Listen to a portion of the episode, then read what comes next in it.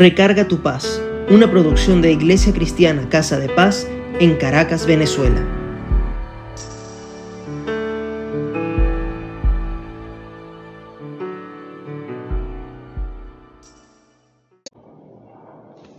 Meses del año que indiscutiblemente inspiran a plantearnos intereses o apetencias por conseguir o realizar algo. Y es posible que eso se deba a culturas, costumbres o quizás porque disponemos de un mayor ingreso, en fin. En la Biblia existen muchas historias de personas que deseaban bienes económicos, una buena cosecha o pesca, un gran rebaño, tener descendencia, un esposo o esposa, liberarse de la cárcel o de una enfermedad, recobrar la vista o la cordura, salir airosos de una confrontación y en todo esto tener el favor de Dios.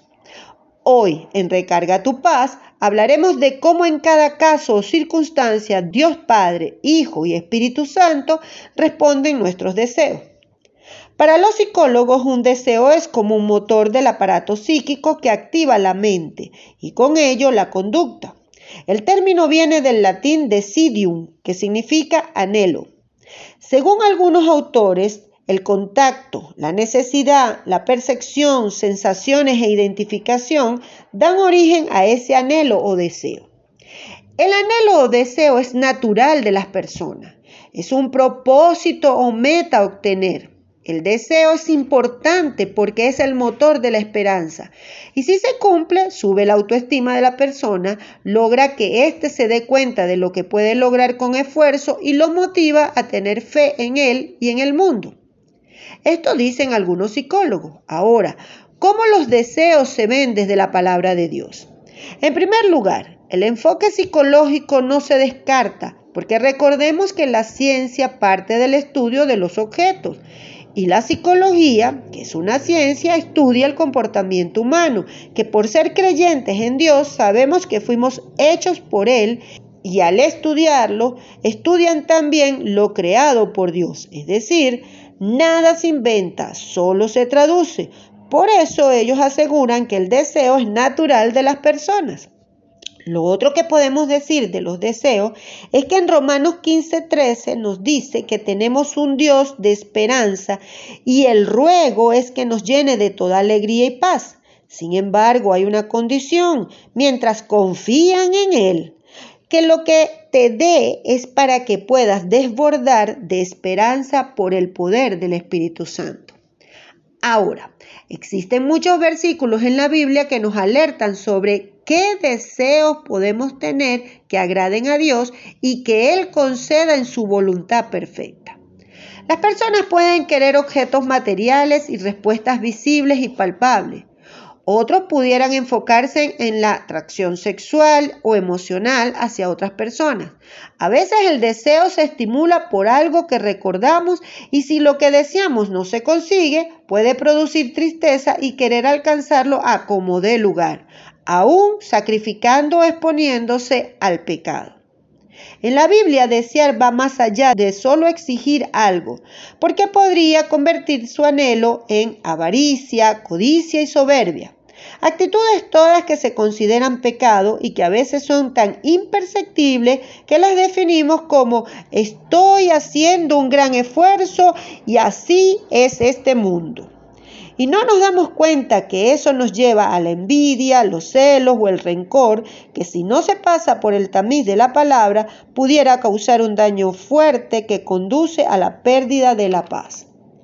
Para los hebreos el deseo se traducía en alma. Hay 35 versículos que nos hablan del deseo y voy a extraer algunas ideas de ello. Lo primero es que podemos desear, pero andando en el espíritu y no solo para satisfacer a la carne.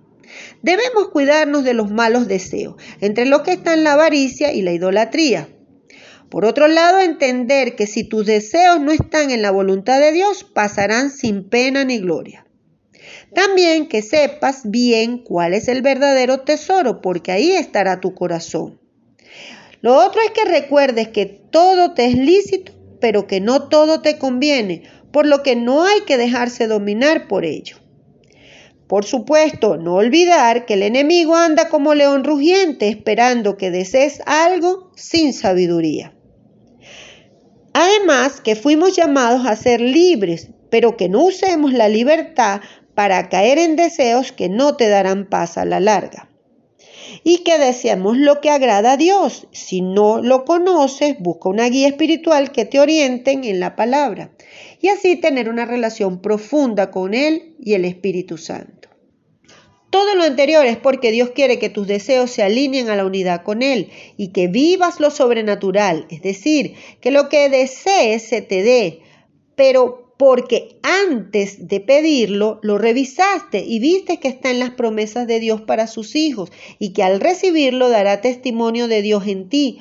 Por lo que puedes pedir sanidad, liberación, bienes, amor, familia, fortaleza, sabiduría, entre otros, porque nuestro Dios es el dueño del oro y de la plata y de todo lo creado pero todo lo que hagas y desees sea para honrarlo a Él y no solo para satisfacer la carne.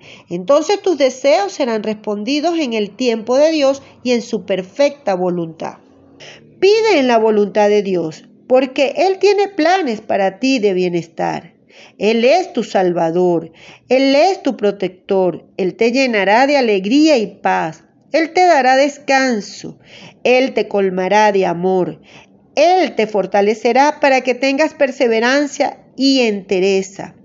Él te ocultará de los enemigos. Él te hará nacer de nuevo y podrás ser y hacer todo lo que has anhelado. Él te hará un servidor amoroso donde vayas y verán gracia en ti. Eso todo está en la palabra como promesa de Dios.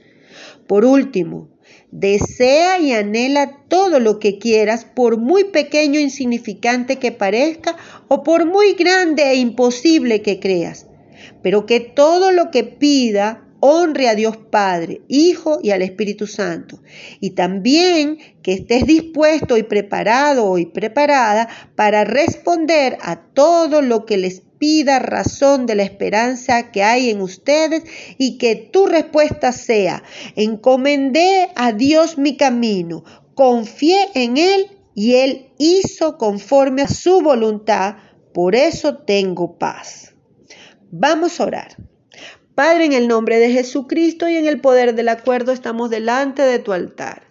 Señor, tú conoces los deseos y los anhelos de nuestro corazón.